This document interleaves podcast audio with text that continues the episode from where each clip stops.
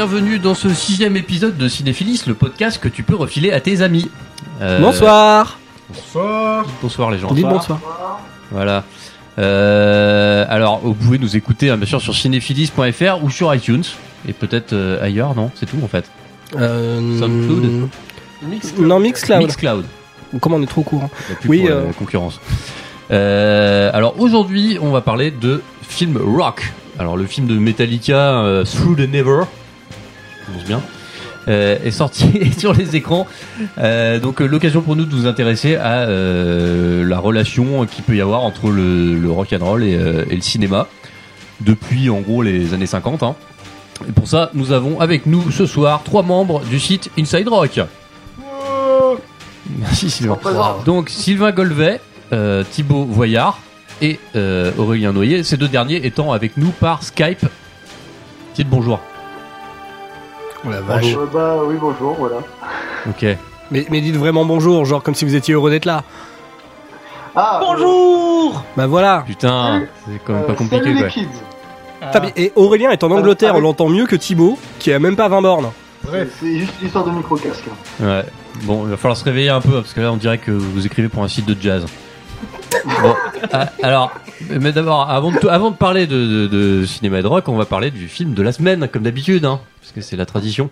Sylvain, t'as vu quoi? Oh bordel. Euh, C'est toi. euh, alors moi j'ai été voir Blue Jasmine, qui est le dernier film de Woody Allen, Tout à fait. le film Et, oui, oui, non mais tu peux faire euh, ce bruit-là, Thibaut, parce que c'était chiant, effectivement. Ah, étonnant, non? Non, euh, étonnant, oui, parce qu'en fait, euh, j'avais plutôt pas mal aimé euh, son précédent. Est-ce que c'était vraiment le précédent Midnight in Paris ou il y en a eu un Non, autre il y en a eu un autre. euh, Non, entre-temps. non, non, c'était le précédent. Pas... Non, il y a eu euh, truc à Rome là avec. euh, Oh Ah. putain, il va trop vite. Donc on n'arrive pas à le suivre. Euh, du coup, euh, bah, Blue Jasmine, c'est un peu chiant, c'est un peu les affres d'une euh, d'une euh, riche euh, femme euh, qui a récemment div- divorcé de son de son mari qui en fait euh, qui était Alec Baldwin, la femme étant Kate Blanchett. Euh, elle a elle s'est séparée de son mari parce que ce monsieur en fait était riche mais euh, parce qu'il arnaquait euh, tout Oui, le monde. mais c'est une, histoire vraie, non C'est un film de Woody Allen en fait. C'est un film de Woody Allen, mais en tout cas, c'est. Alors, C'est pas une selon- adaptation du truc de, enfin des, Bonne question. du, du mec là euh, qui C'est un avait arnaqué Madoff. tout le monde. C'est un peu. Madoff, effectivement, le personnage. C'est pas vraiment. C'est euh, inspiré, ouais.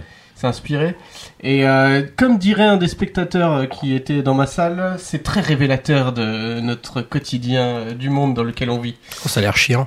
Oui, euh, Ah bon en fait, c'était juste révélateur. euh, je sais pas si c'est révélateur, mais de, des, de gens riches qui sont tristes parce qu'ils ont perdu de l'argent. Euh, mais, euh, mais en tout cas, c'était pas très intéressant. Euh, ça n'évoquait pas grand chose. Ouais.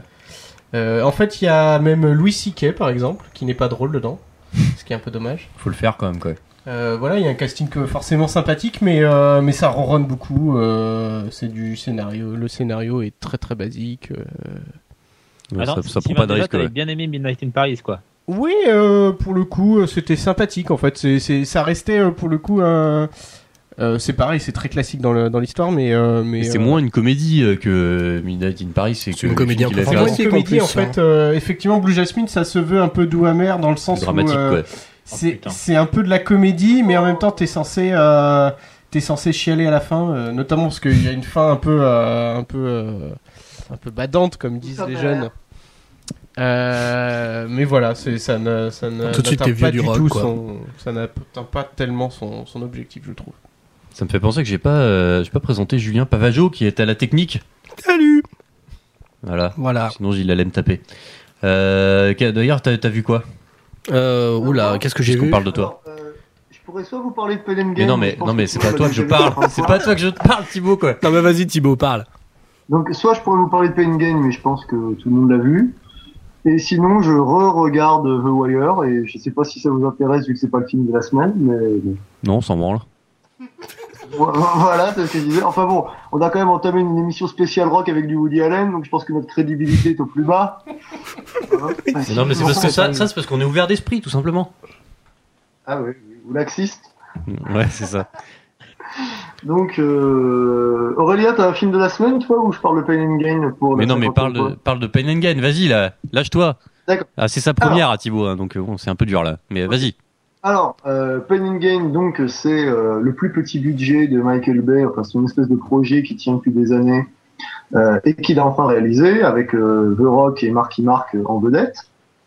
Euh, donc, sur l'histoire de trois bodybuilders qui font absolument n'importe quoi pour devenir riches et pour être des doueurs en, à Miami, en Floride. Ce qui est dingue, c'est que, bon, je pense que tout le monde l'a déjà dit avant moi, mais on a vraiment l'impression de voir un, un scénario des Cohen filmé par Michael Bay et euh, filmé euh, de manière visible en plus. Donc euh, c'est euh, enfin, c'est vraiment inattendu de sa part. Et euh, non, ce qui est vraiment incroyable, c'est qu'il y a à la fois euh, c'est à la fois un truc hyper satirique et assez intelligent, qui est assez dingue sur euh, sur le sur le rêve américain, sur les Merci Thibaut. Et voilà, et j'ai envie de dire que j'avais fini ma phrase en disant que c'est en je même déconne. temps Vas-y, grosse comédie hyper vulgose et hyper drôle. C'est euh... voilà. Ce qui, ce qui est ouf avec ce film, c'est que c'est à la fois hyper vulgose et en même temps c'est assez intelligent. Donc, Ouais, euh... Ce qui est pour le moins étonnant quand on a vu les films euh, précédents Michael de Michael Bay.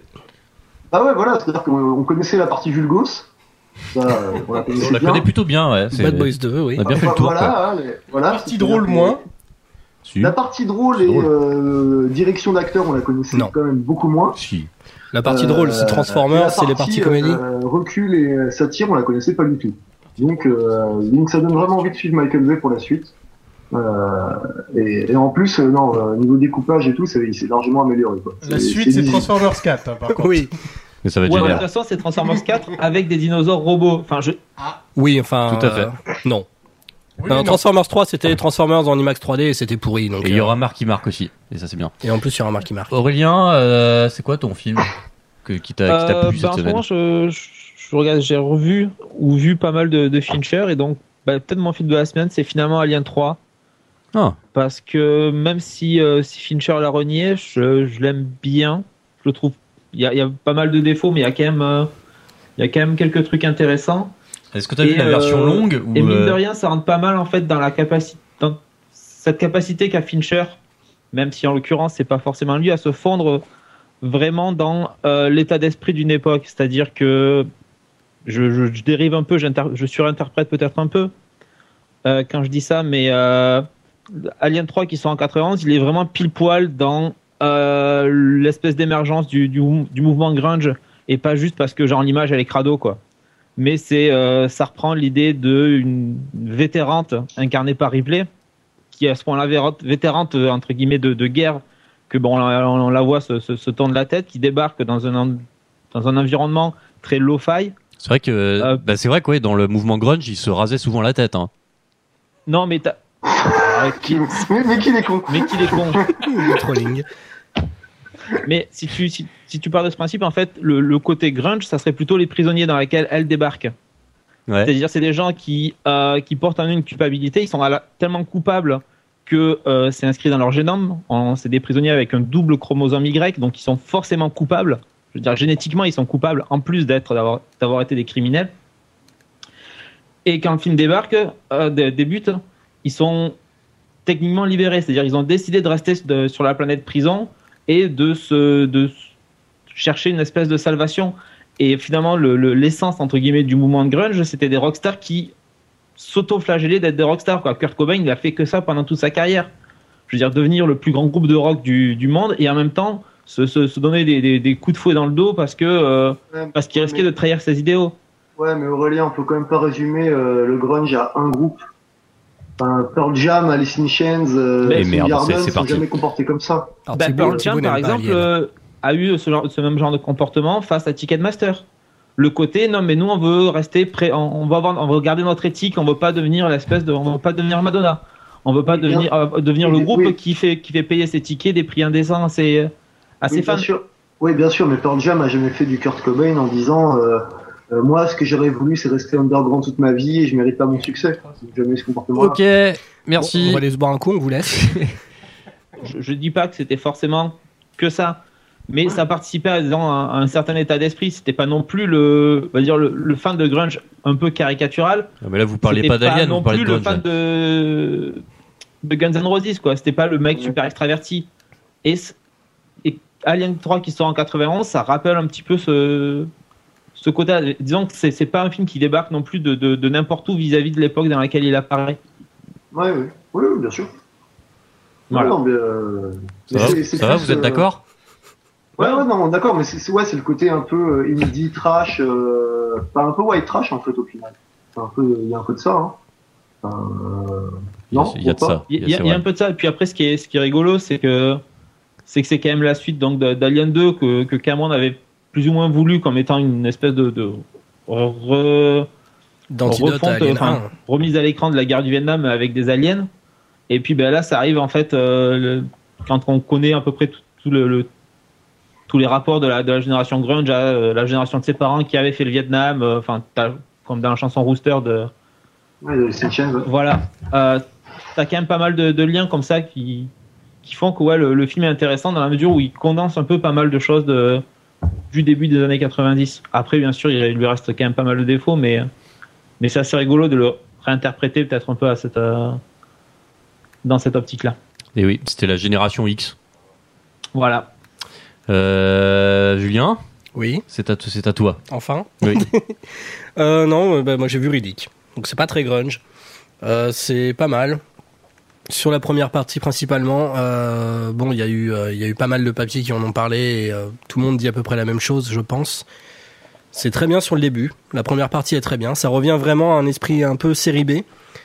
la deuxième partie casse complètement la note d'intention qui était développée dans le, dans, dans le début. C'est-à-dire que bah, dans la trilogie Riddick, le premier, c'était vraiment la petite série B sortie de nulle part, euh, mais qui, qui, était quand même assez couillu, qui prenait, euh, qui prenait son petit budget pour en faire quelque chose d'un peu plus, euh, un peu plus couillu que la, la, production actuelle. Le deuxième, ils se sont dit, là, on va reprendre l'univers, on va l'étendre et on va en faire un blockbuster. Avec plus de budget. Avec euh, combien? On était à 100 millions, un truc comme ça. Enfin, en tout cas, c'était un gros, gros budget qui s'est ramassé dans les grandes largeurs. Et bah, pour le troisième, la note d'intention, c'est ce que raconte le personnage de Riddick au tout début, en disant bon bah je me suis civilisé, je suis, enfin j'ai commis l'erreur de me civiliser. comment j'ai fait pour ne pas voir, ne pas voir ça? Et il se retrouve tout seul, abandonné par son armée dans une espèce de planète hostile. Et il dit qu'il doit retrouver la part animale qu'il a en lui. Et donc c'est ça sur le début. Le début est, est quasiment un film, enfin il est tout seul sur la planète en essayant de survivre. Ça dure une bonne demi-heure. Et c'est très bien. J'aimais bien. Et à partir de la, de la moitié, il y a des chasseurs de primes qui arrivent. Une espèce de menace qui ressemble à, à celle du premier. Mais, euh, mais enfin, des créatures qui se déplacent dans des conditions. Euh, donc dans le premier, c'était se déplacer dans le noir. Il y avait une éclipse qui faisait que les créatures arrivaient. Et donc Riddick, qui peut voir dans le noir, était le seul à pouvoir mener tout le monde. Et là, c'est des créatures qui se baladent avec la pluie. Donc il y a des gros nuages qui arrivent et c'est des créatures qui se baladent, euh, voilà. Et, et, dans le premier, c'était plutôt inventif. Et dans un peu. Pardon. Voilà. Bah moi je vais arrêter là. euh, non, non, non, oui, enfin. Donc c'est pas terrible. J'ai pas vu. Bah, je parle pas de la blague de Sylvain. Ce, serait, ce serait bien, ce serait pas mal si c'était pas ridicule en fait, mais, euh, mais, on aurait pu attendre de mieux de quelque chose. Euh, Surtout quand la note d'intention, c'est on va revenir à quelque chose d'un peu plus couillu pour finalement euh, bah, se, trahir un peu sur la fin. Hein. Je crois que la toute fin, c'est, c'est un peu n'importe quoi. Ouais. Donc, euh, bon, voilà. Pas mal, mais pas top. Très bien. Eh bien, maintenant qu'on a fait le tour, on va pouvoir passer à notre sujet principal, n'est-ce pas, qui est le cinéma et le rock and roll. alors, on va commencer par le. En fait, on va on va procéder de manière chronologique. Hein, commençant par le début des années 50 à la fin des années 70, c'est-à-dire avant l'arrivée du clip. D'où ça vient, comment ça arrive, euh, tout ça quoi. Ouais. Qu'est-ce que qu'est-ce que qu'est-ce que c'est le film rock? Qu'est-ce que c'est le film rock? C'est ça, Sylvain? Te le demande. Ben en fait, euh, on peut se rendre compte déjà que des films rock, il y en a eu dès, dès l'arrivée du rock en fait. Ouais. Euh, c'est quoi un film rock? C'est un film où il y a du rock dedans ou c'est un film sur le rock? C'est un peu les deux en même temps. Euh, en même temps, non, c'est une définition qui dépend des, des personnes qui, qui, Enfin voilà, c'est très au, au, début, quand même, c'est vraiment un film où il y a du rock dedans, quoi. Ouais. ouais C'est-à-dire que les, les, premiers films rock. Euh... Qui c'est qui dit film rock? Moi, je. Tu vois, bah, Pour remettre un peu dans le contexte de, de l'époque, en gros, donc il y a les, les, les, les rockers qui débarquent euh, avec Elvis, Eddie Cochrane, euh, Bill Haley, etc., qui sont mal vus de la presse, mal vus de pas mal de monde qui veulent garder un espèce d'ordre moral un peu établi. Tout ça parce qu'il n'y a que trois accords. Ouais, et puis parce que ça s'inspirait de la musique noire à une époque de ségrégation, bah, il y a toutes ces histoires aussi de voilà d'un cadre des, années 50 aux États-Unis un peu serré. Et euh, du coup, bah, les artistes peuvent tourner, mais pas non plus euh, autant qu'ils voudraient, sans doute. Euh, et puis leurs passages à la télé sont relativement mal vus. Il y a la petite anecdote de Elvis qui passait à la télé et comme on voulait pas qu'on monte son jeu de jambes qui était jugé indécent, on l'a cadré au-dessus de la taille forcément en termes quand tu veux propager ton image parce que une musique comme le rock dès le début ça joue sur le côté remuant et ça joue sur l'image donc si la télé te le permet pas bah il faut passer par un autre canal et ça va être le cinéma ok et en même temps disons qu'il y a des producteurs Hollywood qui vont se dire mais attendez ces, ces, ces mecs là ils attirent les, les, jeunes nous on a besoin de remplir des salles la on s'en fout si c'est pas si c'est pas très décent on va quand même en fait prendre un scénario standard et puis on va y foutre euh, un ou deux rockers qui viendront faire un numéro. Et rien que sur le nom des rockers, on sait qu'on attirera du monde, même si après le film derrière il est naze quoi. Quand tu dis numéro, c'est ils viennent jouer dans le film ou ils. Ouais. Dans. enfin jouer, je veux dire euh, jouer de la musique. Ouais, dans La Blonde et moi, t'as as dit Cochrane, c'est c'est presque comme s'ils si, débarquaient comme ça de de, nulle part quoi. Ils jouent leur, leur propre rôle en fait. Ouais. Tout simplement. Ouais, et puis, et puis après, c'est devenu un filon euh, au point que euh, Elvis a fait une série de films qui reposait uniquement sur Elvis et ses BO. Euh, par exemple, Blue Hawaii, c'est l'album, enfin l'album et la musique ont été un prétexte pour un film au final. Et ça a permis de vendre l'album super bien. Donc c'est une sorte de package film plus BO plus. plus ouais, voilà, c'est ça. C'est-à-dire, enfin, Ah, après, ça s'est très très vite ringardisé, c'est-à-dire que Elvis, euh, ses films, euh, globalement, même les fans d'Elvis les regardent pas, quoi. Donc, euh. Mais alors après, il y a d'autres cas de figure. Je pense à Blackboard Jungle, qui date de je sais plus quand, 56 ou un truc comme ça. Aurélien? Aide-moi. Bah, Blackboard Jungle, c'est c'est peut-être un des rares efforts justement à essayer de d'intégrer le rock dans la, la culture qu'il a vu naître dans le côté euh, blouson noir, euh, rebelle, etc.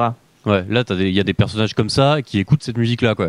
Et la musique, elle est, elle est dans, enfin, elle est intradiégétique. Ah, ça, fait un moment que je l'ai pas vu, mais, mais pour reprendre l'exemple de, de, La Blonde et moi, dont j'ai oublié le titre en, anglais, euh, le, va dire, le numéro d'Eddie Cochrane au milieu du film, c'est quelque chose que les personnages comprennent pas. Ouais. En l'occurrence. Tu vois, c'est vraiment, en fait, c'est quelque chose qui est, qui est reconnu par Hollywood, mais, mais pour le coup, les personnages principaux ne comprennent pas.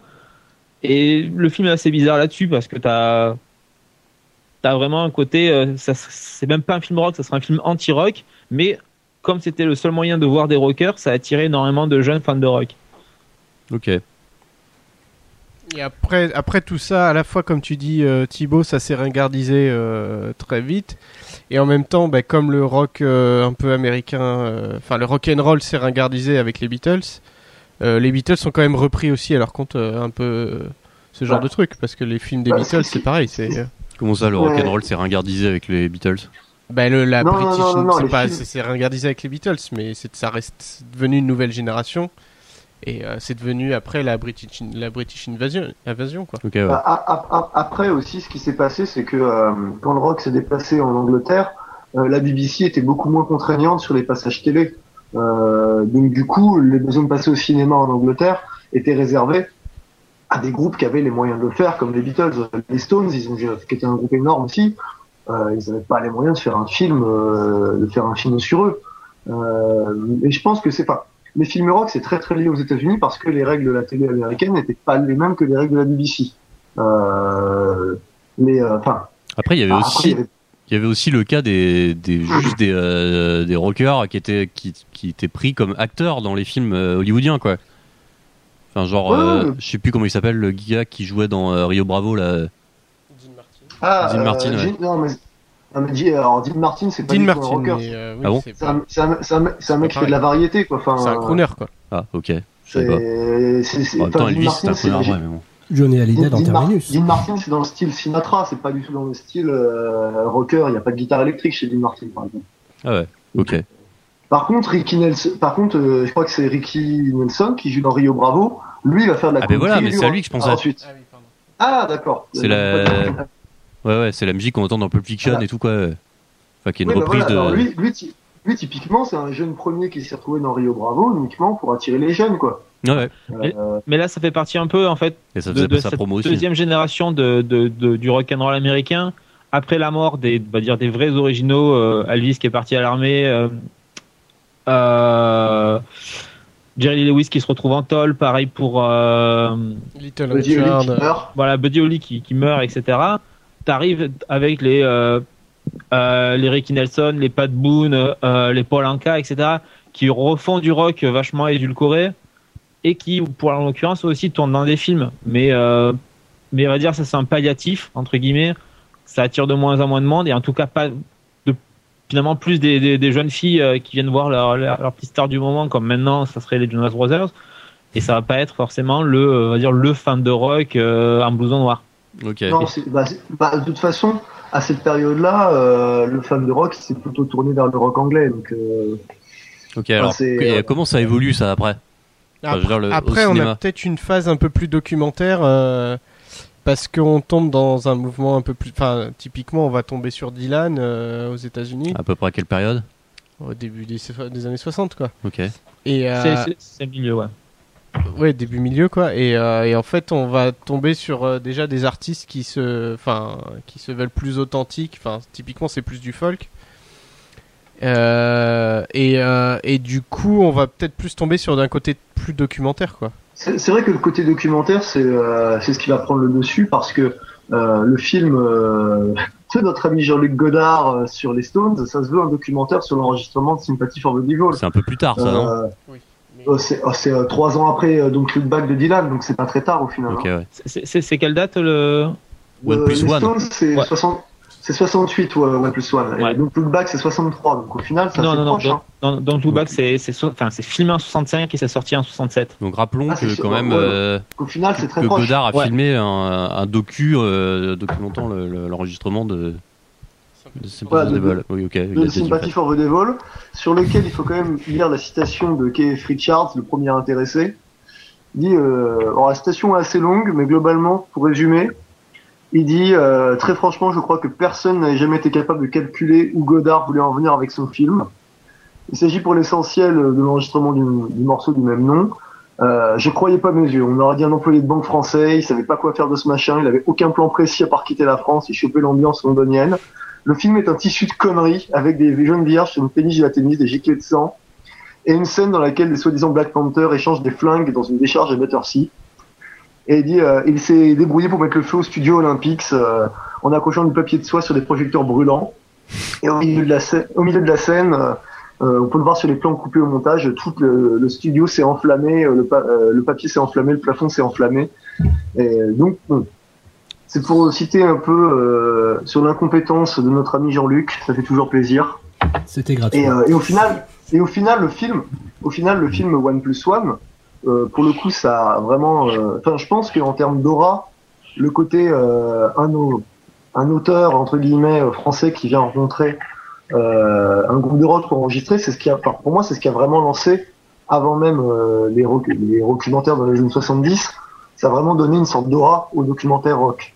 Euh, Ça, ça a vraiment. Enfin, le fait qu'un que quelqu'un qui se présentait comme un cinéaste avec un grand C euh, vienne faire un documentaire sur euh, un film, un groupe de rock, je pense que ça a beaucoup contribué à faire du documentaire rock un peu euh, le film rock dans les années 60, euh, 70.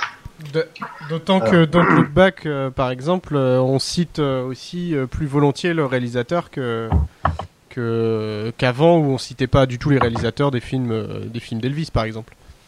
Tout simplement. Ouais. voilà. Mais il y a, il y a un petit côté rétroactif sur Don't Look Back, c'est parce que. euh, ça va bah, presque avec c'était- la politique de l'auteur euh, qui avait qui, qui, enfin, qui est né euh, quelques temps avant quoi.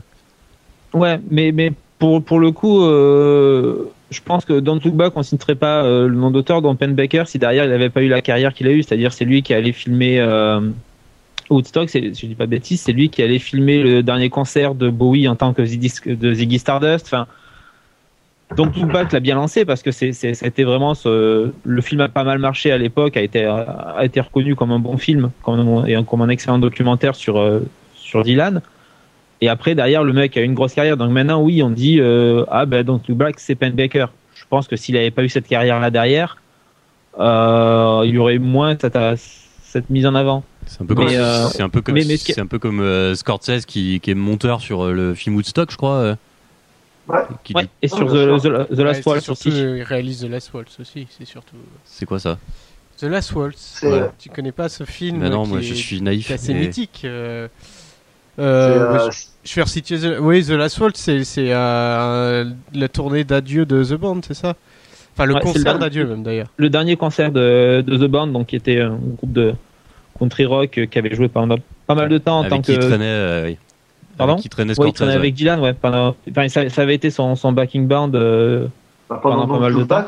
Pendant Don't Look Back d'ailleurs. Hein. Non, non, pas dans Don't Look Back. C'est pas eux dans Don't Look Back? Non, il est encore en acoustique dans Don't Look Back et c'est eux dans euh, It's the Document.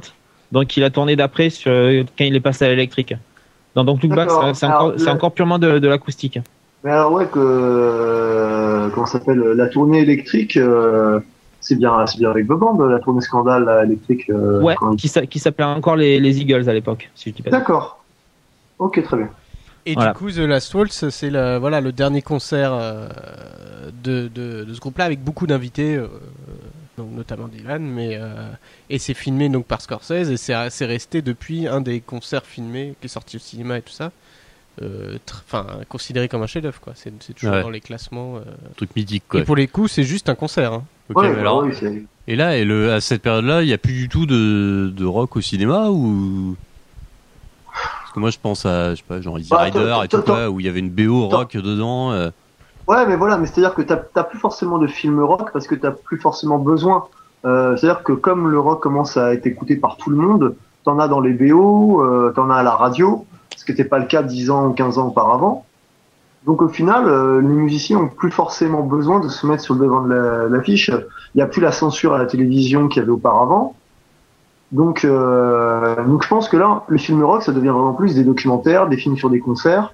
Hmm. Et euh, par contre, t'as plus, euh, enfin, dans les années 70, t'auras jamais les mecs de Led Zeppelin euh, ou d'Aerosmith qui viendront faire, qui viendront jouer un petit rôle pour se faire connaître parce qu'ils en ont juste pas besoin. Ouais mais, les Zeppelin sort quand même un film au cinéma et tout quoi. Mais pour le coup, c'est eux qui ont le contrôle. Là, ils commencent en fait les, les, gros artistes rock commencent à prendre le contrôle de leur image et à et à faire leur propre film. Euh... Ouais, voilà. par exemple, les Pink Floyd qui se les Pink Floyd qui se filment euh... c'est leur propre initiative. The songs remain the same. De faire un truc artistique. Ouais, ouais. Et là, et, là en l'occurrence, c'est des, des, films qui peuvent mélanger euh, du, du, live et des, euh, des, parties fictionnelles et tout, quoi. Euh, parfois un peu barré, même souvent. Ouais, ouais, ouais. Il y a souvent côté, bah, le côté fictionnel, c'est souvent un peu symbolique, quoi. C'est dur, on fait des ralentis sur des pierres au live à Pompéi en mettant de la musique bizarre. voilà. Bah, pas que, après, t'as les trucs. attends, il y a John Bonham qui fait du dragster dans, dans le film sur Led Zeppelin. Dans The Song Remains the Same. Voilà. Ouais, puis dans The Sandman de Sam, t'as toute, toute cette espèce d'histoire de, de gangsters aussi, euh, enfin de, de filmer à New York. Enfin, c'est des histoires qui ont, qui ont, pas vraiment de sens, mais euh, l'idée ouais, d'essayer d'insérer une narration au sein d'un concert ou au sein d'un truc qui montre le musicien. C'est la même chose dans le dans le, le film de Dylan, euh, Renaldo et Clara, donc il avait été euh, été tourné pendant sa sa tournée 60 de 75, ah, je crois. pardon. Sorti sur le label Blue Note. Hein. Pardon J'ai dit une connerie. Euh, si, si, il y a Dylan qui joue dans Pas de Garrett and the Kid. Donc il y a toujours des, il y a toujours des rockstars au cinéma. Pas énormément, mais euh, mais il y en a. Ouais, sachant qu'il joue en rôle, un rôle muet quand même. Oui, ah oui, il dit rien. Hein, ouais, mais il fait la BO aussi, etc. et il est là en tant que Dylan en fait. C'est ça. C'est. Voilà. Non, c'est quand même significatif parce que même s'il dit rien, il, est quand même présent. Euh, ouais, mais mais enfin après ça c'est le, le, rapport de Dylan et l'image, c'est quelqu'un qui a toujours aimé se, se, mettre en scène. Quoi. donc Look Back, d'ailleurs, ça sera assez, assez particulier parce que en 2007, je crois, il y aura la, on va dire, un nouveau film qui sera fait à partir des chutes du documentaire. Ouais, c'est une Direction Home, non euh, Non, non. Euh, non, ça va s'appeler. Euh, J'ai oublié le titre du, euh, du, deuxième film entre guillemets, mais c'est uniquement des chutes de la de la tournée. Et en gros, dans le dans ce film, dans ce nouveau film-là, on le voit jouer de la musique en genre commencer à essayer de composer des morceaux, euh, faire un travail de musicien. Alors que dans le premier film, dans Don't Look Back, euh, le film sorti en 67, c'est uniquement Dylan qui donne des interviews, qui se met en scène dans des chambres d'hôtel, dans des petites scénettes entre lui et ses fans qui sont ses, ses fans, des scénettes qui sont vraies quoi et ses, femmes aussi, puisqu'il y, a John Baez, effectivement. C'est des, scènes qui sont capturées sur le vif, c'est pas mis en scène, mais tu sens que derrière, il y a eu un travail de, choisir ces scènes-là pour mettre en scène l'artiste, pas en tant que musicien, mais en tant que personnalité. Est-ce qu'on peut dire que c'est à cette période-là que euh, le, le cinéma, le documentaire, tout ce que vous voulez, euh, va créer un peu la mythologie du rock, quoi? Bah, il va pas la créer forcément parce qu'ils sont ils le font déjà pas mal de leur propre côté sur scène avec leurs concerts, mais ça va clairement y contribuer, oui. ça va euh, cristalliser le truc, quoi. C'est-à-dire que, euh, enfin, je pense que bon, on, saute un peu les étapes, mais euh, à partir du moment où toute cette mythologie va être tournée en dérision dans Spinal Tap, c'est bien la preuve que le cinéma y a contribué. Euh, vu que c'est déjà vu que c'est une parodie de documentaire et que ça tourne en dérision toute la mythologie autour du rock. Ouais. Donc euh, oui, oui, bien sûr, ça, ça y contribue. Moins que le rock euh, lui-même, entre guillemets, avec ses concerts, ses pochettes, ses chansons et les interviews des mecs. Mais, mais c'est clair que ça reste quand même une aura parce que le cinéma, ça reste une aura mine de rien. Je pense que. Ah ouais, bien sûr. Que... Et, et, ça, ça offre aussi peut-être des moyens techniques et de temps euh, pour justement bien mettre en scène exactement la, la, vision entre guillemets du musicien que le musicien veut renvoyer, qui dépasse le, la simple pochette d'album ou la simple euh, affiche de concert ou quoi que ce soit, ou même le, la simple apparition à la télé. Ou Quand les Beatles font Sergeant, enfin euh, Magical Mystery Tour, bon, ça, ça, ça, ça, montre bien à quel point les mecs, euh, les mecs sont barrés et entre guillemets, ça pousse le vice de la, de la pochette d'un truc à la Sergeant Pepper, quoi. Il y a des euh, il y a des films qui vont contribuer aussi à la mythologie rock. Euh, je pense par exemple à Cocksucker Blues, le truc sur les Stones qui n'est pas sorti, et le fait de sa censure et de son interdiction a énormément contribué euh, à l'aura sulfureuse du groupe au début des années 70.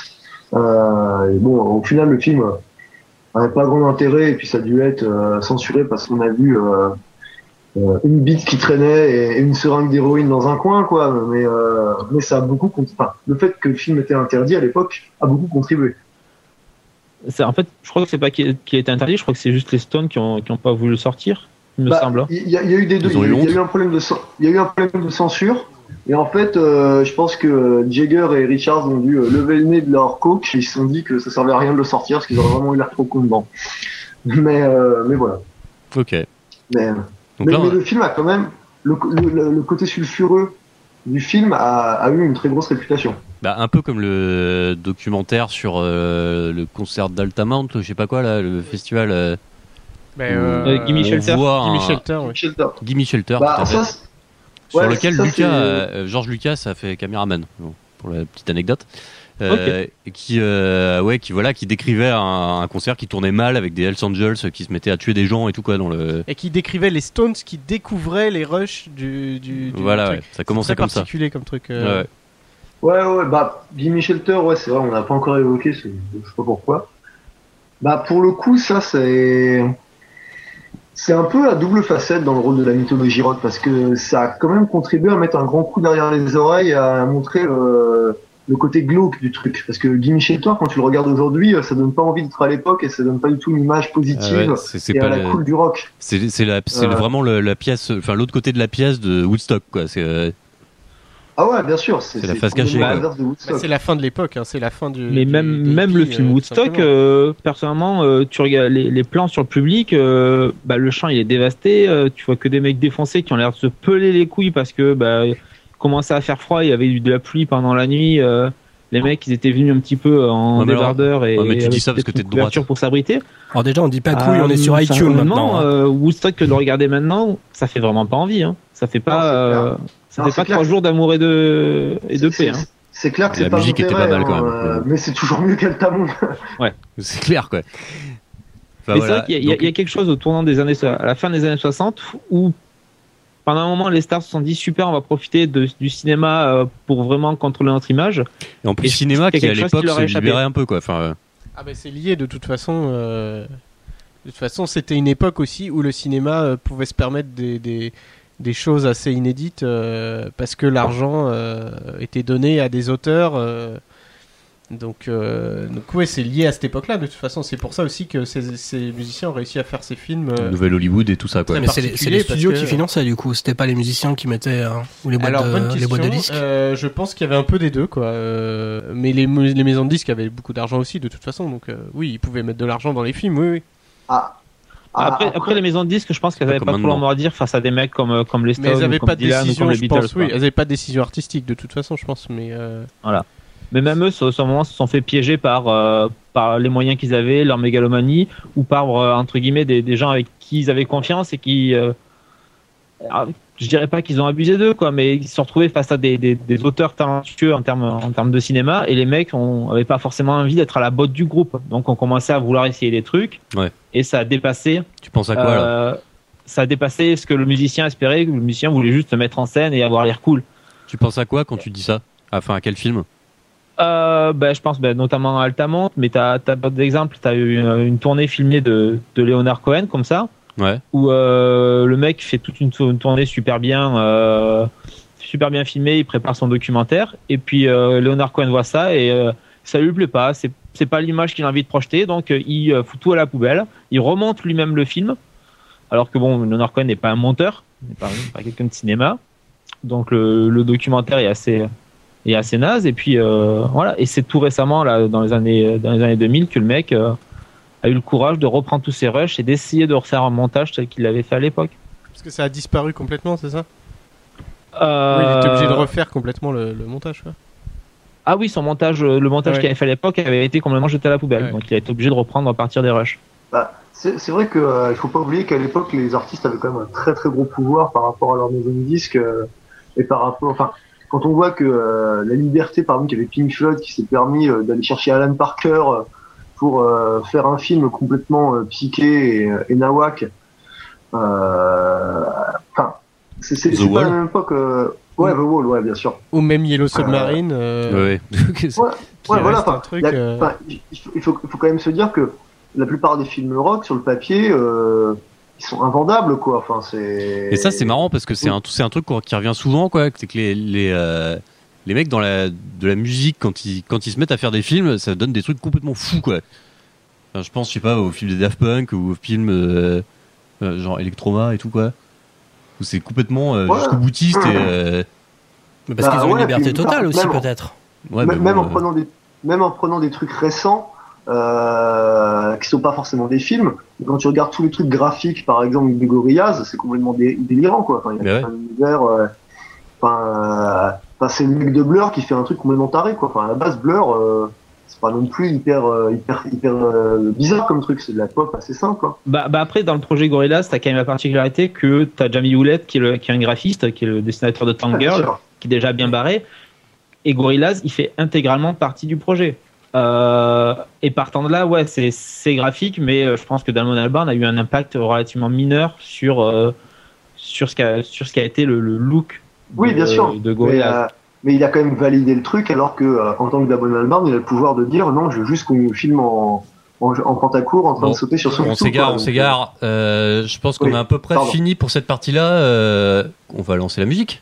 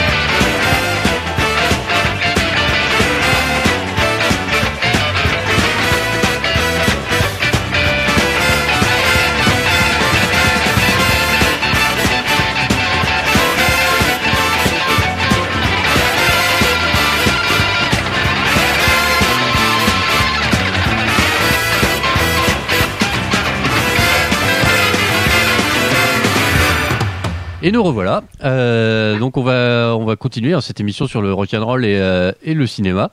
Avec euh, alors maintenant on a bien parlé des années 50, 60, 70 et on va continuer un peu chronologiquement hein, avec les années 80, l'arrivée du clip et, et l'arrivée aussi d'un d'un nouveau genre de film qui qui va plutôt faire référence de manière nostalgique au à certaines périodes du rock, euh, notamment aux années 50, par exemple avec un film comme American Graffiti. Je sais pas si vous pouvez nous dire un truc là-dessus. Euh. Euh, donc ouais, il y a deux trucs différents.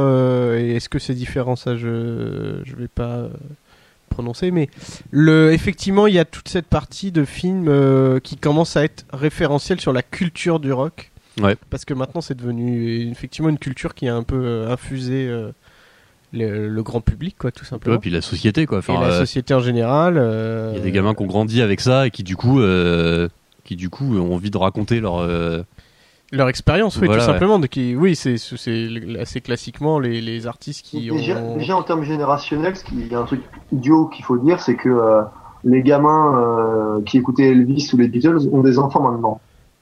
Donc du coup, euh, ouais, il y a, euh, il y a vraiment avoir une génération qui va baigner dans le rock euh, avec la pub, avec MTV, avec euh, donc l'aspect nostalgique, c'est aussi parce qu'il y a une génération maintenant qui a 40, qui a 40 ans, quoi. Donc, donc ils sont nostalgiques de, leur jeunesse. Oui, oui, tout simplement. Et du coup, tu, effectivement, on a des films qui, donc American Graffiti, qui à la fois est pas est plus une chronique de la jeunesse de l'époque, mais euh, effectivement, avec sa BO, euh, est complètement référentiel sur le sur le la musique de l'époque euh, et la culture rock. mais est-ce que que c'est le premier film à faire ça ou c'est des BO de bah non les BO de films rock bah, Easy Rider tout simplement était un des premiers ouais, mais Easy Rider c'est la musique de l'époque. Mais c'est vrai que c'est la musique de l'époque Easy Rider t'as raison. Ouais c'est contemporain Graffiti c'est 73 et c'est la musique sensiblement nostalgique. Même pour 73, quoi, puisque ça va chercher effectivement dans, dans les années 50. Mais, euh, mais je pense que si on arrive, on va dire, au tournant des années 70-80, avec des films qui se veulent aussi euh, nostalgiques et qui veulent recréer une époque, t'as le euh, I Wanna Hold Your Hand de Zemeckis, qui se passe carrément pendant la Beatlemania. C'est c'est l'histoire de, de groupies des Beatles qui veulent choper des places pour, pour les voir, je crois, au au Ed Sullivan Show. Donc là, pour le coup, tu vas, ça va parler des Beatles et ça va te ressortir la tenue des Beatles, le look qu'ils avaient à l'époque, euh, les voitures d'époque, etc. Tout en ayant, en voulant recréer euh, ce qu'était la musique de ce moment-là et en essayant de mettre en, scène pas forcément l'artiste, mais au moins le, mais au moins ses fans. En fait, et, euh, et c'est vraiment, je, crois, dans le film, la, particularité de ce film-là, c'est qu'on les voit jamais, quoi. Enfin, on voit leur, genre leurs pieds ou leur on les voit de dos et tout, mais on les voit jamais quoi. En fait, tu te rends compte que la, toute la période artistique menée par l'artistique des années 60-70 est devenue une sorte de trademark qui, euh, qui, qui devient euh, l'image des années 80 aussi. C'est-à-dire que ça devient euh, l'iconisation en tant que, et, du, et du symbole vendable facilement. Quoi. Et je pense que c'est assez, assez, rigolo dans, dans la mesure où où c'est finalement à la fin des années 70 où tu as, on va dire, les grands artistes des années 60-70 qui se ringardisent et qui perdent leur pouvoir euh, d'innovation, qui savent plus trop aller. C'est, c'est des, t'as des McCartney qui commencent à faire des, des albums tout, tout pourraves, Dylan pareil, etc. Et donc, quelque part, tu as Hollywood qui va reprendre ça et qui va repackager, en fait, ce qu'étaient ces artistes-là pour le, pour le revendre derrière à des gens qui ont vécu cette époque-là. Par exemple, tu as un film de, qui s'appelle The Rose qui est sorti en 79 avec Beth Knitter qui retrace vaguement l'histoire de Janis Joplin. Ouais. Sans vraiment euh, la nommer tout le temps, mais c'est elle, quoi. C'est Janis Joplin, il n'y a pas de secret là-dessus. Et ça va recréer justement euh, la fin des années 60, euh, mais à la mode un peu en, revampé pour la, pour la fin des années, des années 70, début des années 80. Donc un peu clinquant, forcément. Ça, ça, ça reste Bette Midler dans le, dans le rôle principal. Ouais. Et, mais, et ouais, je pense que c'est t'as as vraiment tout ce côté. Euh, euh, les, les, artistes en fait qui sont qui sont mis en scène à ce moment-là ont perdu leur pouvoir, donc quelque part il faut le créer parce que derrière il n'y a pas encore les grosses nouvelles stars qui vont arriver vraiment dans les années 80 avec, bah, je pense qu'on va parler de Michael Jackson. Donc il faut il faut en fait garder ce mythe-là, même si les, les, gens qui étaient ces mythes-là euh, ne sont plus aussi aussi importants culturellement que avec leurs nouvelles œuvres, avec leurs nouveaux disques que, que ce qu'ils étaient. Et aussi, c'est peut-être aussi pour exorciser un peu les excès euh, du, du, euh, du, rock euh, dans son imagerie euh, euh, sur scène ou etc. Qu'on fait aussi, par exemple, des parodies tout simplement, comme on disait avec Spinal Tap ou. Qui date de quand, Spinal Tap? 82, je crois. Ouais. Ouais, sinon, ce que je veux dire, ouais, ce que disait Aurélien sur la nécessité de remettre sur le devant des vieilles gloires finissantes et tout, c'est carrément le projet qui est au cœur des Blues Brothers. Et pour le coup, les Blues Brothers, je pense que c'est le premier film rock où il n'y a pas un personnage principal qui a moins de 40 ans. Enfin, c'est une grande nouveauté. C'est-à-dire que ça s'adresse, c'est pas un film qui s'adresse aux jeunes, les Blues Brothers. Euh, ça s'adresse à des personnes euh, qui ont 40, 45 euh, ans. Tous les musiciens présentés de Red Charles, James Brown, Aretha Franklin, c'est des vieux. Cap Calloway, j'en parle même pas. Euh, les persos principaux sont pas des fans ou quoi que ce soit, ils font partie de ces gens-là. Et, euh, pareil, euh, les frères bah, Jack et Lou, ils ont 40 ans, ils, se passent pour des ringards. Donc, c'est, vraiment un film qui s'adresse à, à, à la génération des vieux. C'est qu'est-ce qu'il raconte Silver du film ma gueule? Non, je disais ça reste un... oui, c'est un film de vieux con entre guillemets, c'est-à-dire que c'est euh, ouais. on veut on veut parler de la musique d'avant parce que celle de maintenant elle nous plaît plus quoi. Je disais ouais, même, non non et puis, ceux qui non, sont derrière non, sont relativement jeunes pourtant, enfin toute proportion gardée, mais c'est euh, c'est Landis, c'est il y a Spielberg, enfin c'est une bande de, de, de, réalisateurs qui sont pas non plus. Euh... Oui, mais euh, des, tu vois, début des années 80, ils commencent déjà à avoir la quarantaine, donc. Euh... Ouais, Spielberg, c'est pas non plus, c'est, c'est plus le Spielberg de, de, duel, quoi, à ce moment-là. Ouais, c'est de rajeunir. Ouais, non, bien sûr. Euh, donc, non, il y a vraiment un changement de génération. Après, ce qui est, euh, ce qui est étonnant avec des films comme ça, c'est qu'ils paraissent vraiment comme, enfin, c'est des films qui ont marché super bien, euh, alors qu'ils apparaissent un peu comme des anomalies, parce qu'à l'époque, le mode, la mode, c'est soit le punk euh, ou, ou, la new wave, euh, ou alors c'est euh, le hard, le hard FM. Donc ils ont réussi à se glisser euh, là-dedans, et je pense parce qu'ils touchaient un public très large en fait, mais qui était qui, était qui était devenu un public de ringard, parce que écouter Red Charles en, en 80, c'est complètement ringard au final. Mais mais ouais, c'est clair qu'à l'époque, l'un des rôles du film rock je pense, c'est de, euh, c'est un peu de donner un coup de pouce à, à tous ces, à tous ces, toutes ces personnes qui sont devenues des figures du passé que plus personne n'écoute. Ouais. Euh, après, je sais pas, les Blues Brothers ont été super connus parce que le film était excellent. Après, je sais pas s'il y a eu beaucoup d'autres films. Je pense qu'il y a eu plein d'autres films à l'époque qu'on a oublié et où ils ont tenté de faire la même chose. Hein, alors, après, faut regarder. Voilà, alors c'est bien parce qu'on parle de John Landis là qui a fait euh, qui a fait les Blues Brothers. Et euh, ce qui est intéressant, c'est que c'est lui qui va euh, limite. Bah, enfin, c'est pas lui tout seul qui va révolutionner le clip, quoi, mais c'est euh, le clip de Thriller qui va réaliser, qui va lancer la, mode du clip de MTV et tout, quoi.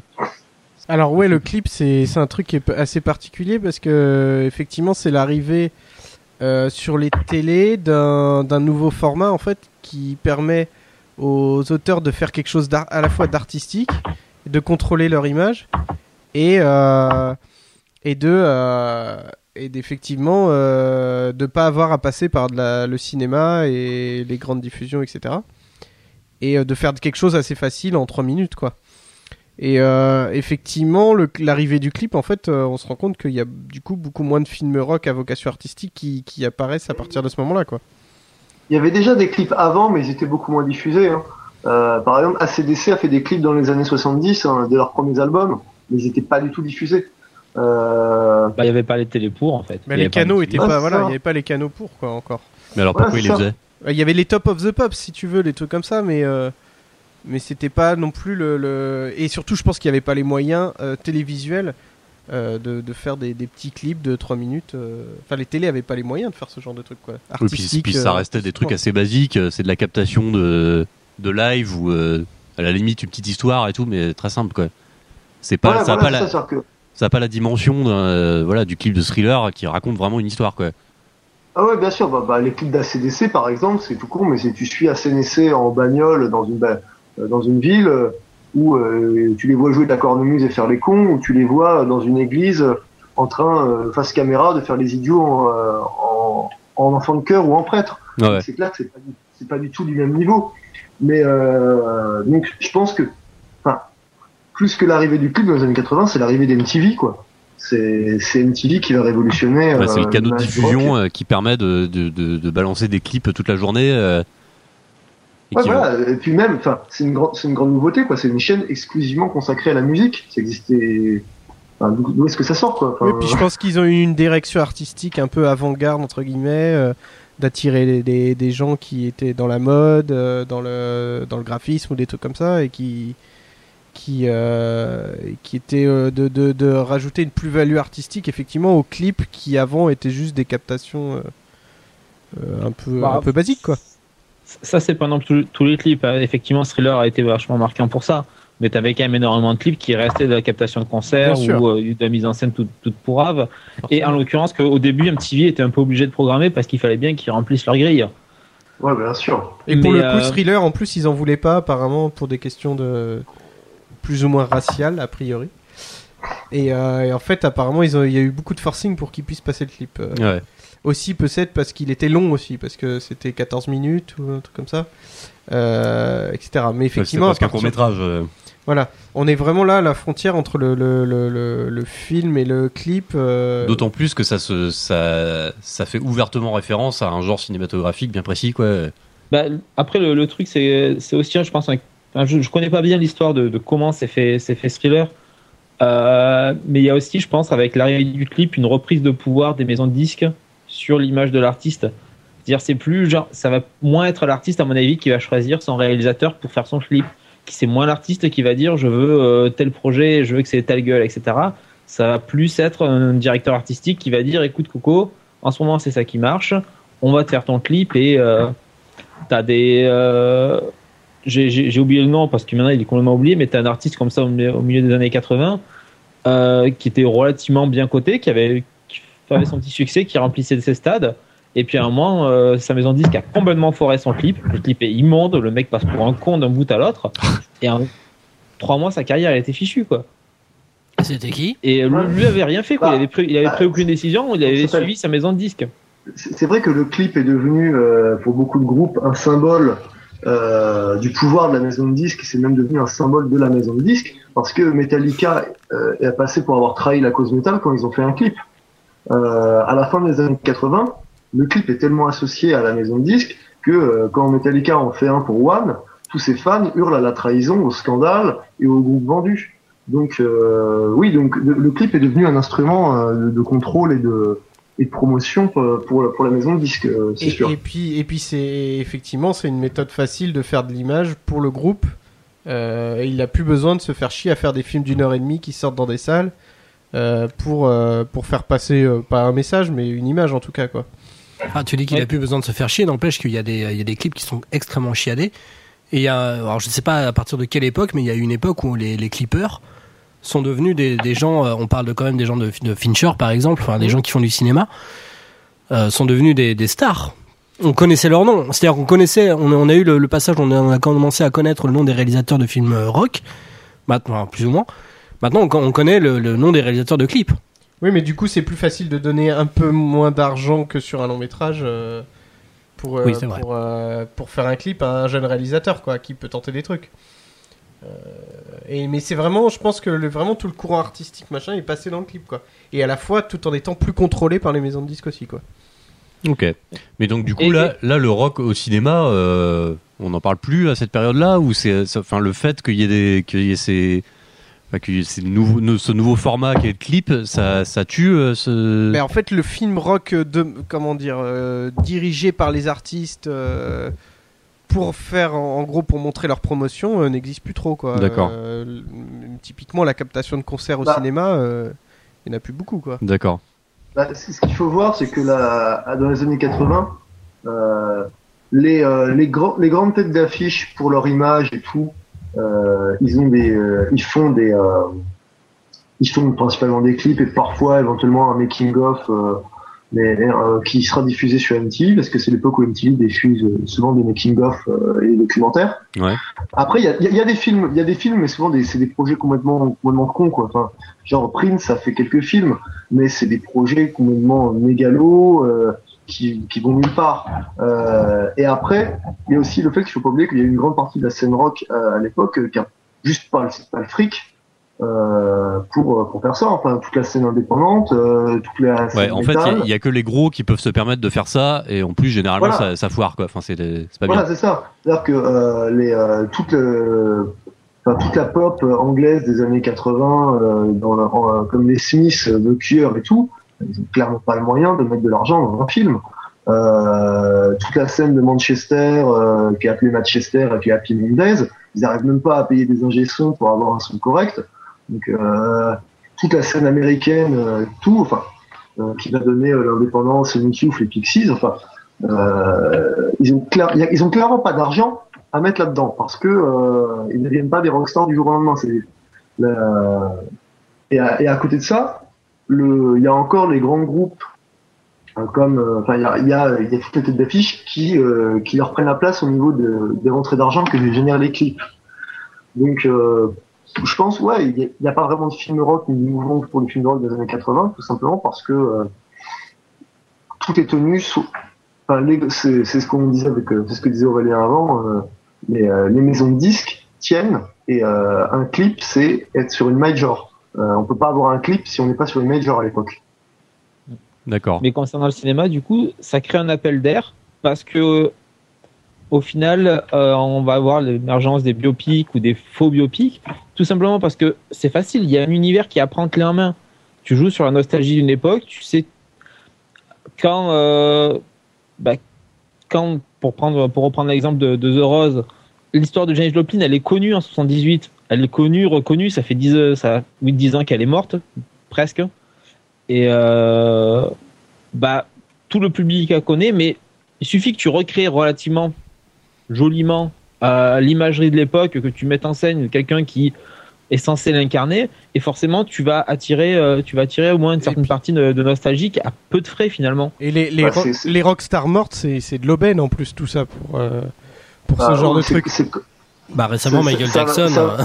Oui, mais typiquement les Doors. Ah c'est un peu plus tard, les Doors, c'est début des années 90, oui, même un, peu, un peu, plus. Oui, on y arrive, mais c'est 91. À 91, ok on y arrive petit à petit, mais c'est ce genre de truc, ouais. C'est euh, faire des films effectivement sur un destin maudit euh, avec des personnages en couleur. Euh, effectivement, comme il dit Aurélien, une imagerie clé en main, quoi. Et donc là, après, on commence à rentrer effectivement dans l'ère du biopic, du biopic hollywoodien. pas forcément pas forcément euh, voilà c'est vraiment euh, Hollywood qui qui qui euh, voilà qui prend cet univers là pour pour faire ses films quoi. Mais en même temps le biopic est pas spécifique à, la musique. Il y, a eu des biopics sur d'autres donc est-ce que est-ce que c'est pas venu se greffer hein? Est-ce que c'est vraiment est-ce que ça vient vraiment de, ce mouvement là ou est-ce que c'est pas juste les mecs se sont dit on a fait des sportifs on a fait des hommes politiques est-ce qu'on va pas faire les musiciens? Oui, bah, bah, euh, parce que le rock est devenu aussi autant une culture que le sport ou que machin. Oui, oui, effectivement. Ouais, ça se fait naturellement en fait, quoi. Mm. Ouais, et ça s'est fait vraiment à ce tournant des, années 70. Enfin, pour en citer un autre, pour le coup, un vrai biopic, en 79, t'as Carpenter qui fait le biopic d'Elvis.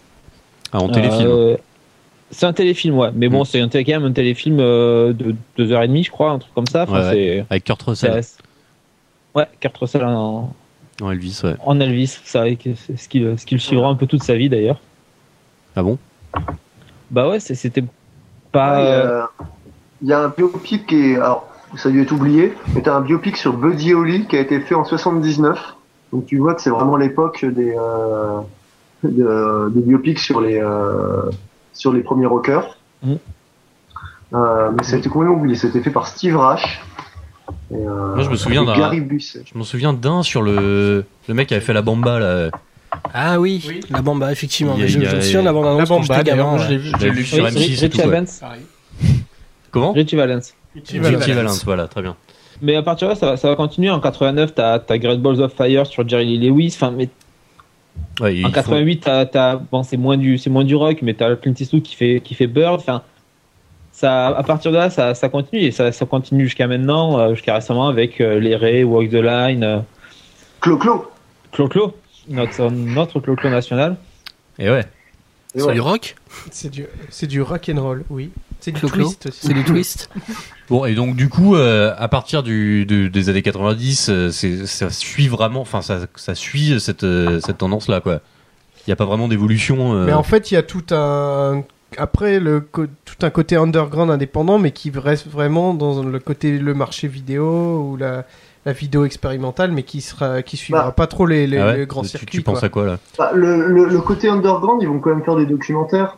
Euh, Tu vas avoir le. Enfin, une fois qu'ils vont avoir gagné un peu d'argent, un peu de notoriété, tu vas avoir le documentaire euh, sur euh, bah, sur euh, la génération euh, X euh, aux États-Unis, là, euh, 1991, euh, l'année où le punk, je sais pas quoi. The Year Euh, the Pun Broke, un truc comme ça.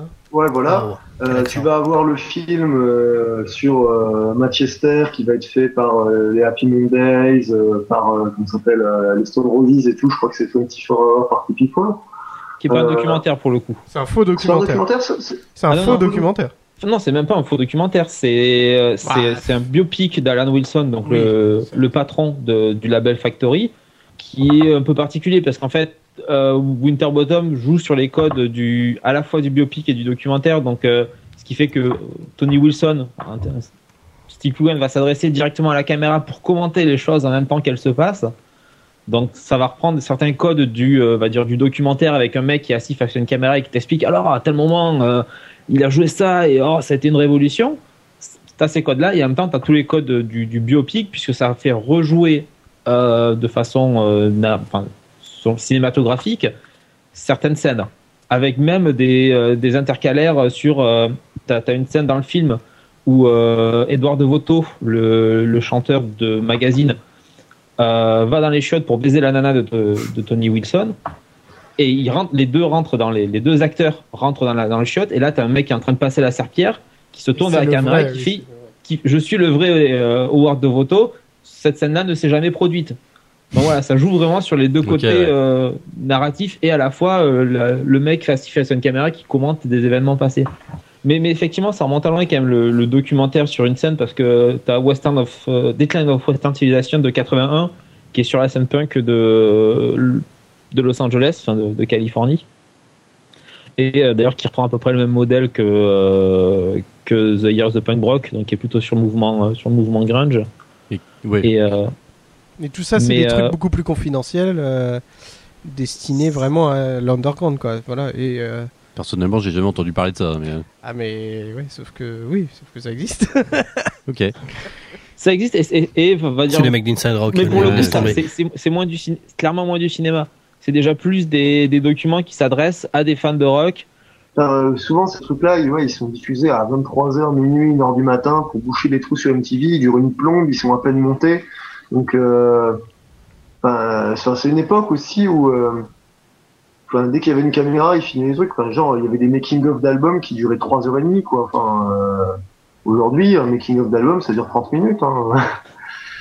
Ou Et, bon, et euh, aussi parce que c'est peut-être aussi un mouvement qui veut s'éloigner des codes du film rock justement qui est devenu euh, peut-être un, un truc un peu codé ou même le biopic ou ou qui est mêlé un peu à- au code hollywoodien et les mecs préfèrent venir à revenir à un truc plus authentique euh, et un peu plus roots euh, enfin de toute façon ça fait partie du mouvement alternatif etc quoi. Mais typiquement après t'as toutes les vidéos de skate qui servent à faire des, des images des trucs comme ça aussi qui arrivent à ce moment là quoi. Ouais, ouais, Oui. c'est vrai. Après, il y a aussi un truc dont on n'a pas trop parlé, mais qui est en l'occurrence encore moins intéressant, personnellement, à la fois pour les, pour les amateurs de cinéma et pour les fans de rock, qui est vraiment Ah, le parler, documentaire avec euh, des mecs qui sont assis face à une caméra et qui racontent les histoires. Quoi. Et euh, ça, pour le coup, ça, ça a commencé à apparaître dans les années 70, je dirais. Tu penses à déjà, quoi exactement en euh, 78 Aurélien avec euh, The Ruttles, le truc Ah oui, de Rick Idle, l'ancien des Monty Python, qui fait une espèce de, de faux documentaire sur un faux groupe des Beatles, avec euh, donc comme si c'était, enfin, qui s'appelle The Ruttles. Et euh, donc, de- dans le moment, tu as Mick Jagger qui vient euh, te raconter face à la caméra l'histoire de oh, mais c'est c'est les Ruttles, euh, ils étaient révolutionnaires et puis ils ont introduit le le thé dans la scène rock et là ça ça a ouvert l'horizon de tout le monde etc bon forcément c'est la parodie du moment obligé dans tout documentaire sur les Beatles qui dit oh les Beatles en ce moment là ils ont commencé à prendre de la drogue ça a ouvert l'horizon de tout le monde Bah ça c'est un peu euh, le truc avec face caméra, les gens qui témoignent, euh, ça va, il va, enfin maintenant il va y avoir des, il y a des chiers de documentaires comme ça quoi, avec les classiques albums et tout. Euh, et tous les documentaires classiques albums, c'est on fait venir toutes les personnes qui viennent témoigner face caméra et c'est souvent chiant comme la mort. euh, où ils te racontent le génie, enfin c'est c'est c'est du Spinal Tap quoi. Enfin, euh, C'est pas chiant comme la euh, mort, Spinal Tap. ouais. Pas, pas, pas vraiment, c'est pas du Spinal Tap parce que t'as pas ça Non, justement non, dans c'est- Spinal Tap.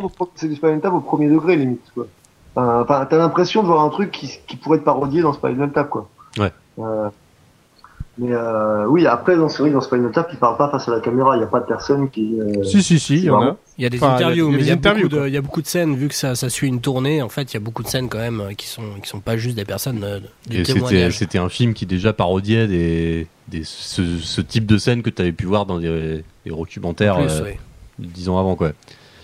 Alors du coup euh, là on arrive à une période charnière, euh, c'est-à-dire le je sais pas le milieu des années 2000 où euh, où du coup euh, le- le- l'industrie de la musique va pas très bien et, et où du coup finalement on en revient à ce qu'on était avant les avant les années enfin ah ouais avant les années 80 dire non non Je sais pas si on y qui- revient complètement, mais c'est parce que c'est pas la même finalité au départ. Mais euh, ce qu'on ce qu'on se disait, c'est qu'effectivement, on commence à revoir des des documentaires ou des concerts filmés qui sortent au cinéma. euh, alors c'est pas très glorieux. Euh, ça va être euh, les Jonas Brothers ou un truc comme ça, quoi. Mais Bah, les Stones aussi hein. mais oui, il y a aussi les Stones. C'est vrai qu'il y a Shine a Light qui est. Mais je- en même temps, Shine a Light, c'est- pareil. C'est on, on- ça reste la continuité de la- du côté nostalgique du rock Ah.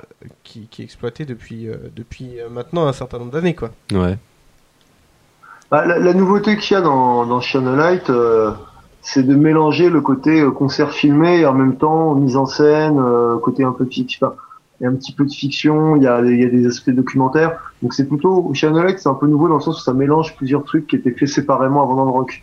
Euh, après, c'est vrai que oui, c'est euh, globa- globalement, euh, que ce soit dans les documentaires rock, les films comme Channel Light euh, ou, euh, ou tous les biopics, on est, glo- on est globalement dans une approche hyper nostalgique et, euh, et très. Euh, enfin, Là, c'est vraiment du patrimoine, quoi. Là, là, on est vraiment dans Ouais, le voilà. patrimoine, quoi. voilà, ça. Non, non, mais quand tu vois les documentaires, euh, effectivement, la- toute la série sur le blues. euh, Ouais, de- qui avait été euh, initié par Wenders euh, et non pas Wenders Ouais. mais euh, Scorsese Ah, d'ailleurs. Clint Scorsese, Eastwood. la, la série de Martin Scorsese. Ah oui, c'est Scorsese et Eastwood en a tourné un. Il y en a plus, voilà, il y a plein de réalisateurs qui ont réalisé leur épisode, donc Oui. euh, euh, Euh, no, Dire- No Direction Home, le truc de Dylan aussi, euh, qui a été produit par Scorsese, il me semble. Oui. Euh, mais réalisé il est, même, il est partout quoi réalisé euh, en tout cas, oui, monté euh, plus ou moins par lui en tout cas. Puis le nom des réalisateurs est à peu près égal en termes de notoriété euh, que ceux des artistes dont ils parlent.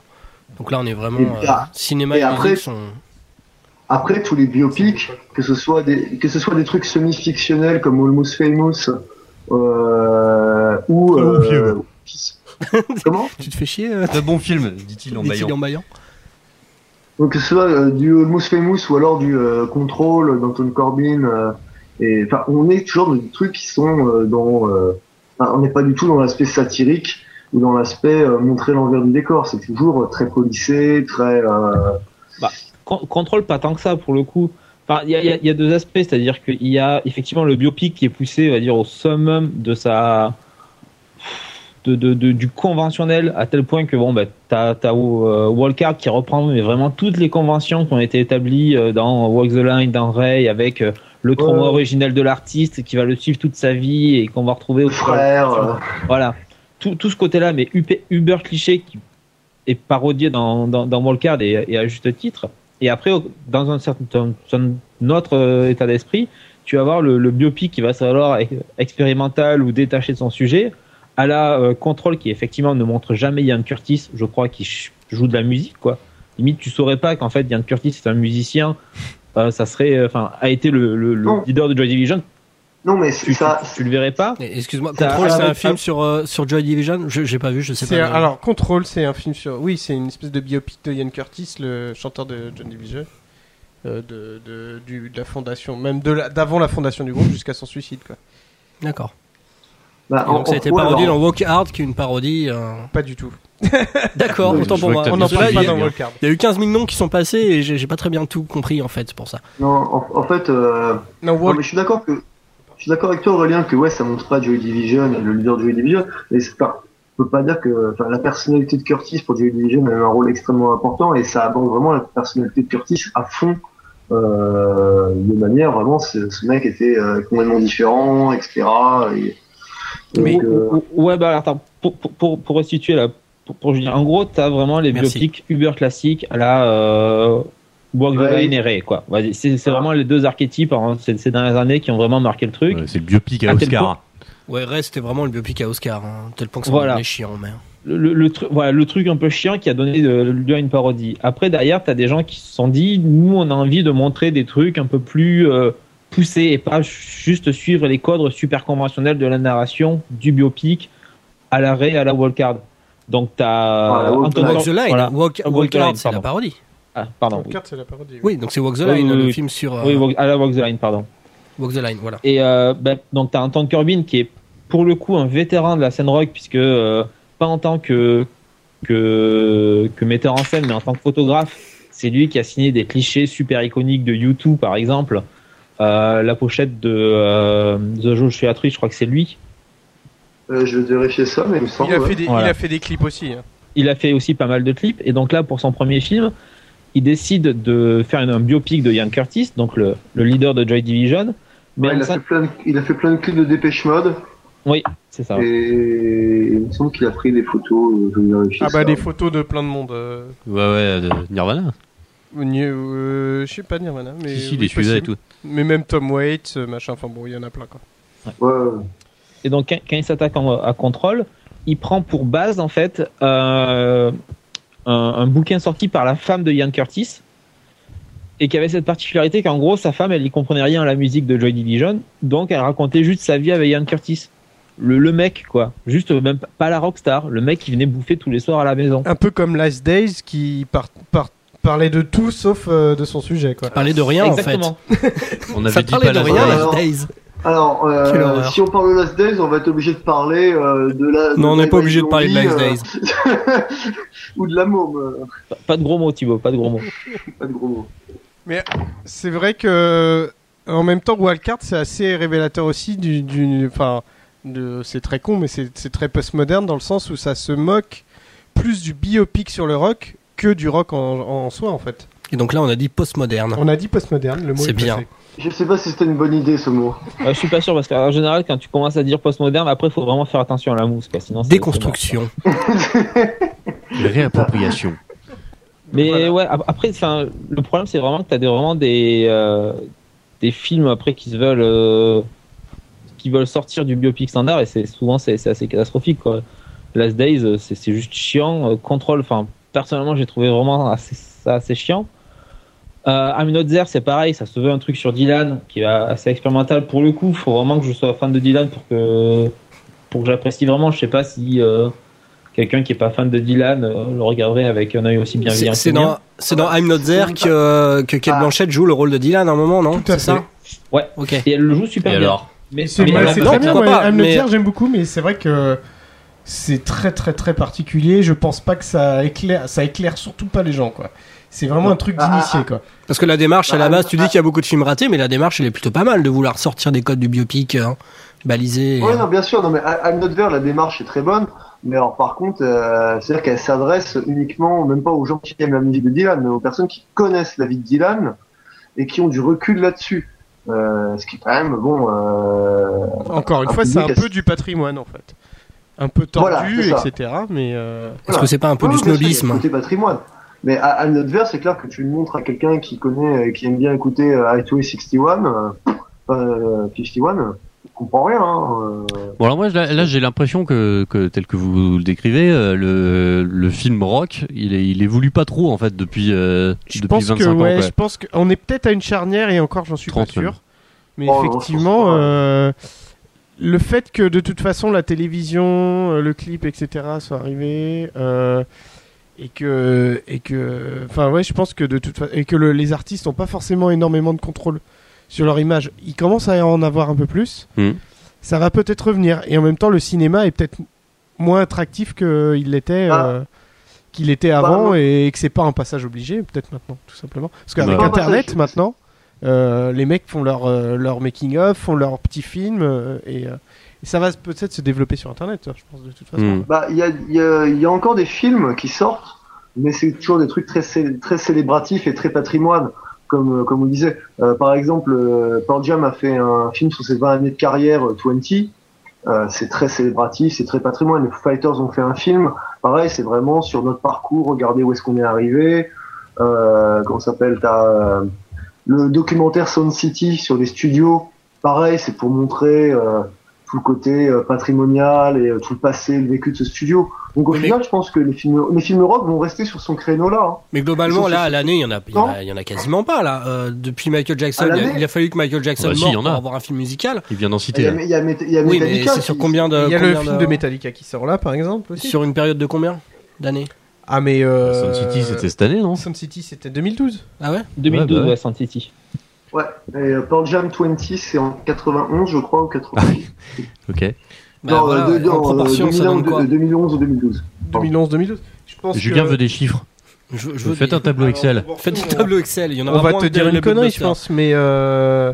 non, il y a par exemple plein de documentaires. Il y a eu un documentaire sur Springsteen aussi qui est sorti, euh, Springsteen and I, euh, il y a très peu de temps. Mhm. Euh, Alors, est-ce un, que c'est un pas- truc qui peut changer le film rock qu'on n'a pas encore vu, c'est le film de, euh, de David Chase euh, Effectivement. avec euh, Gandolfini.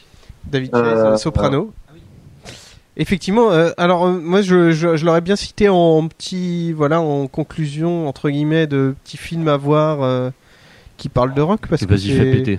c'est un, c'est un truc très particulier, c'est que ça, il y a un côté biographique forcément, euh, je sais pas de David Chase peut-être, mais euh, euh, en gros c'est l'histoire d'un gamin dans les années, euh, les années 60 qui, veut monter son groupe et qui vit sous la coupe d'un père très autoritaire et, euh, et, et- et qui essaye de faire vivre voilà, son petit groupe euh, de son côté euh, et en même temps de- de- d'avoir son ses études, etc. Quoi. Et il y a un- Enfin, comme les sopranos, il y, a il y, a, il y a toute une étude de, de, voilà, de, la, de l'Amérique euh, à travers ça, qui est euh, avec beaucoup de recul et qui est très, enfin voilà, qui est très, c'est un très joli film, je trouve. Enfin, Hmm. Et euh, sinon, il y a, il y a un documentaire pour qui, pour moi, on, on a oublié d'en parler, alors qu'on est tous fans de ce film avec Aurélien euh, et euh, Sylvain. Euh, c'est Anvil, euh, enfin, comme documentaire rock, Ouais, c'était un ovni. ouais, Enfin, c'était un, c'était un truc. Ça parle de loser, ça parle de ringard. Euh, c'est le premier documentaire rock qui a été fait sur un groupe complètement oublié, donc C'est un, oui, peu le Spinal Tap Euh, sérieux, quoi. Mais en fait, c'est très Ouais, particulier en ville, voilà, c'est que ça, ça- commence comme Ça, Spinal Tap. chialer, quoi. Ça commence comme Spinal Tap, c'est-à-dire que tu te dis putain les mecs, c'est vraiment des gros losers, tu te fous de leur gueule. Pour resituer quand même, c'est un documentaire qui a été fait, je sais pas, il y a 5 ans ou un truc comme ça, 6 ans, Au moins, ouais. 2007 Ouais, c'est un petit peu, ouais. peut-être, un Ouais. truc comme ça. qui suivait la, carrière euh, depuis les années 80 jusqu'à maintenant d'un groupe de rock euh, qui De hard avait rock, même. De hard rock, oui, tout à fait. De trash même. Ouais, de trash, allons-y, euh, franchement quoi. Trash Et metalcore. Death ouais. metal symphonique. Non, non, mais en fait, ça et qui, commence. qui avait, qui avait percé en fait quasiment et tout euh, à l'époque de Metallica ou je sais pas quoi. euh, Avant, mais quasiment un petit En peu fait, avant Metallica. C'est eux qui ont lancé le trash entre guillemets, si tu veux. entre guillemets. ouais. Le film, le film commence en fait sur le truc le plus cliché possible. T'as euh, Slash, euh, Lemmy, Hetfield, Ulrich qui disent face caméra, comme dans n'importe quel docu ringard, ils étaient géniaux, ils ont changé nos vies, euh, on était tous fans d'Enville. Et tu les vois juste après, genre dans un club en Roumanie, euh, 20 ans plus tard, euh, à gratter des tickets resto pour pouvoir bouffer.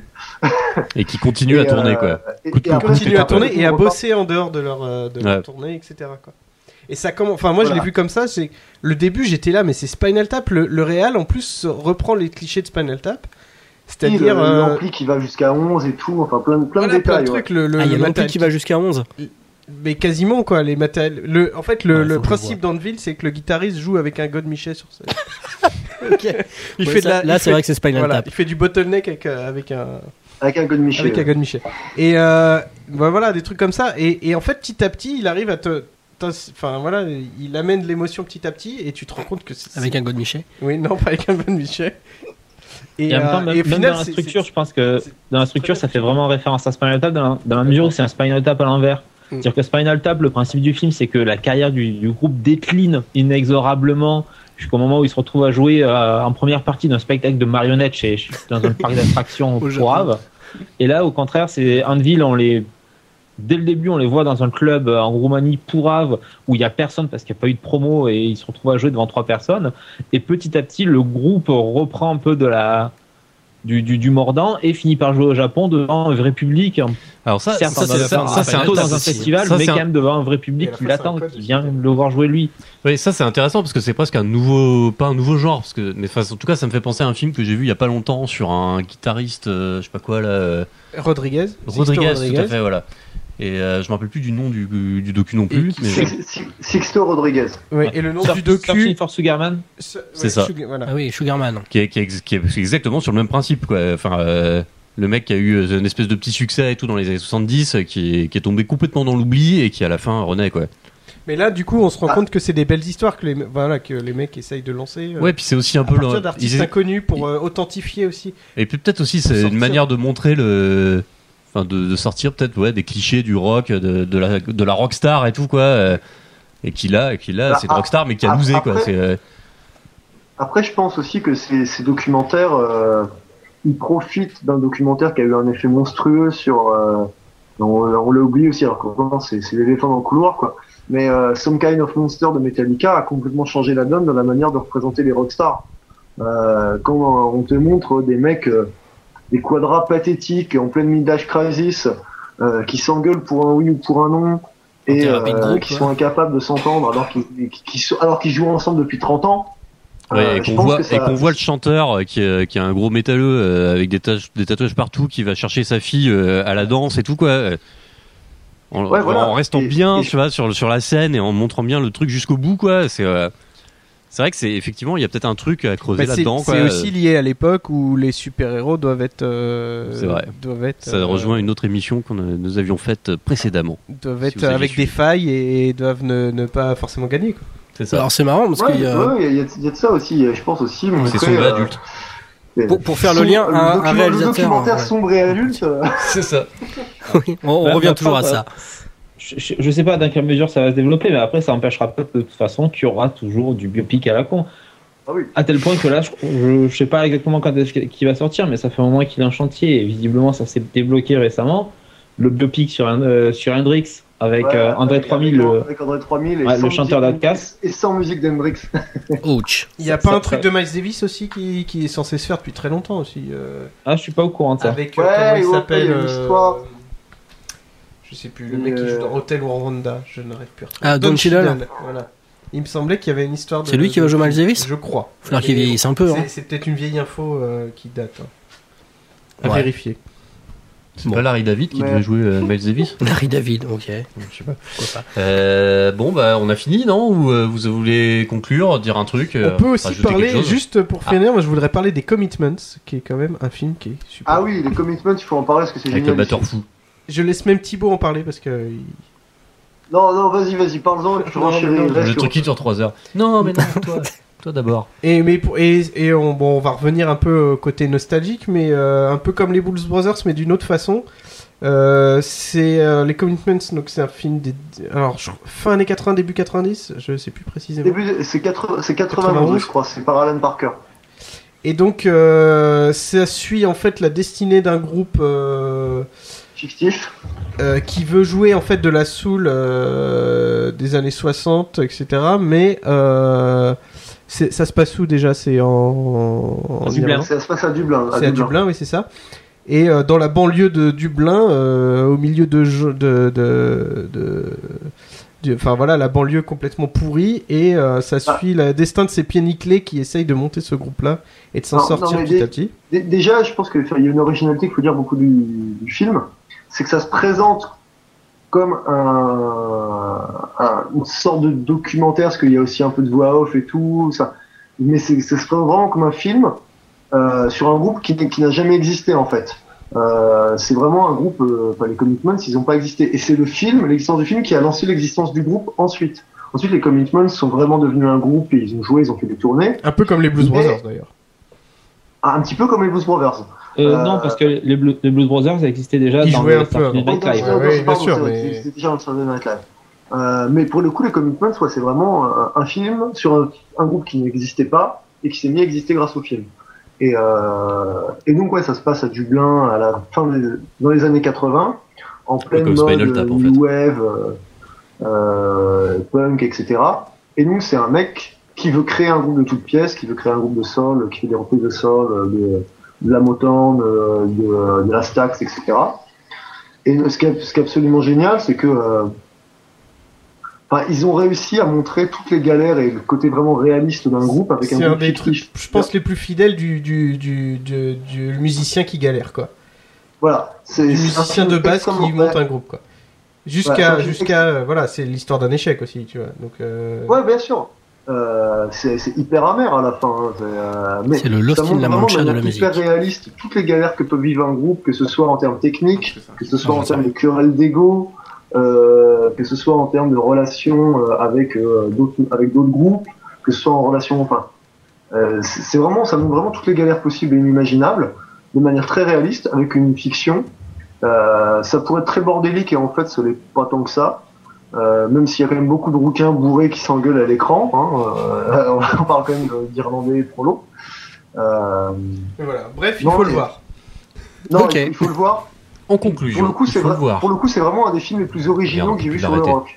Euh, c'est un peu un ovni aussi comme truc. On hein. peut couper, hein, le Et micro. c'est et un truc qui pour le coup n'a pas fait école. Je pense que c'est parce que c'est sorti au mauvais moment, ça n'a pas trouvé son public. Et du coup, le, le type du film n'a pas fait école, mais c'est dommage parce que ça, pour le coup, ce serait quelque chose. euh, Ok, c'est- un film très original. d'accord. Euh, Voilà. Est-ce qu'on a oublié un autre film? Non, je sais pas. Bah, le film de Euh, Kiss. ouais, Le film de moi, Kiss. enfin, en, termes de, les de film vampires. Kiss contre les vampires. De quoi Aurélien? Ouais, en termes de film rock, je pense que il y en a un aussi qui est pour le coup très original, mais graphiquement et qui sort, qui explose les, les, les codes, pas que à ce niveau-là, c'est quand même Sc- Scott Pilgrim.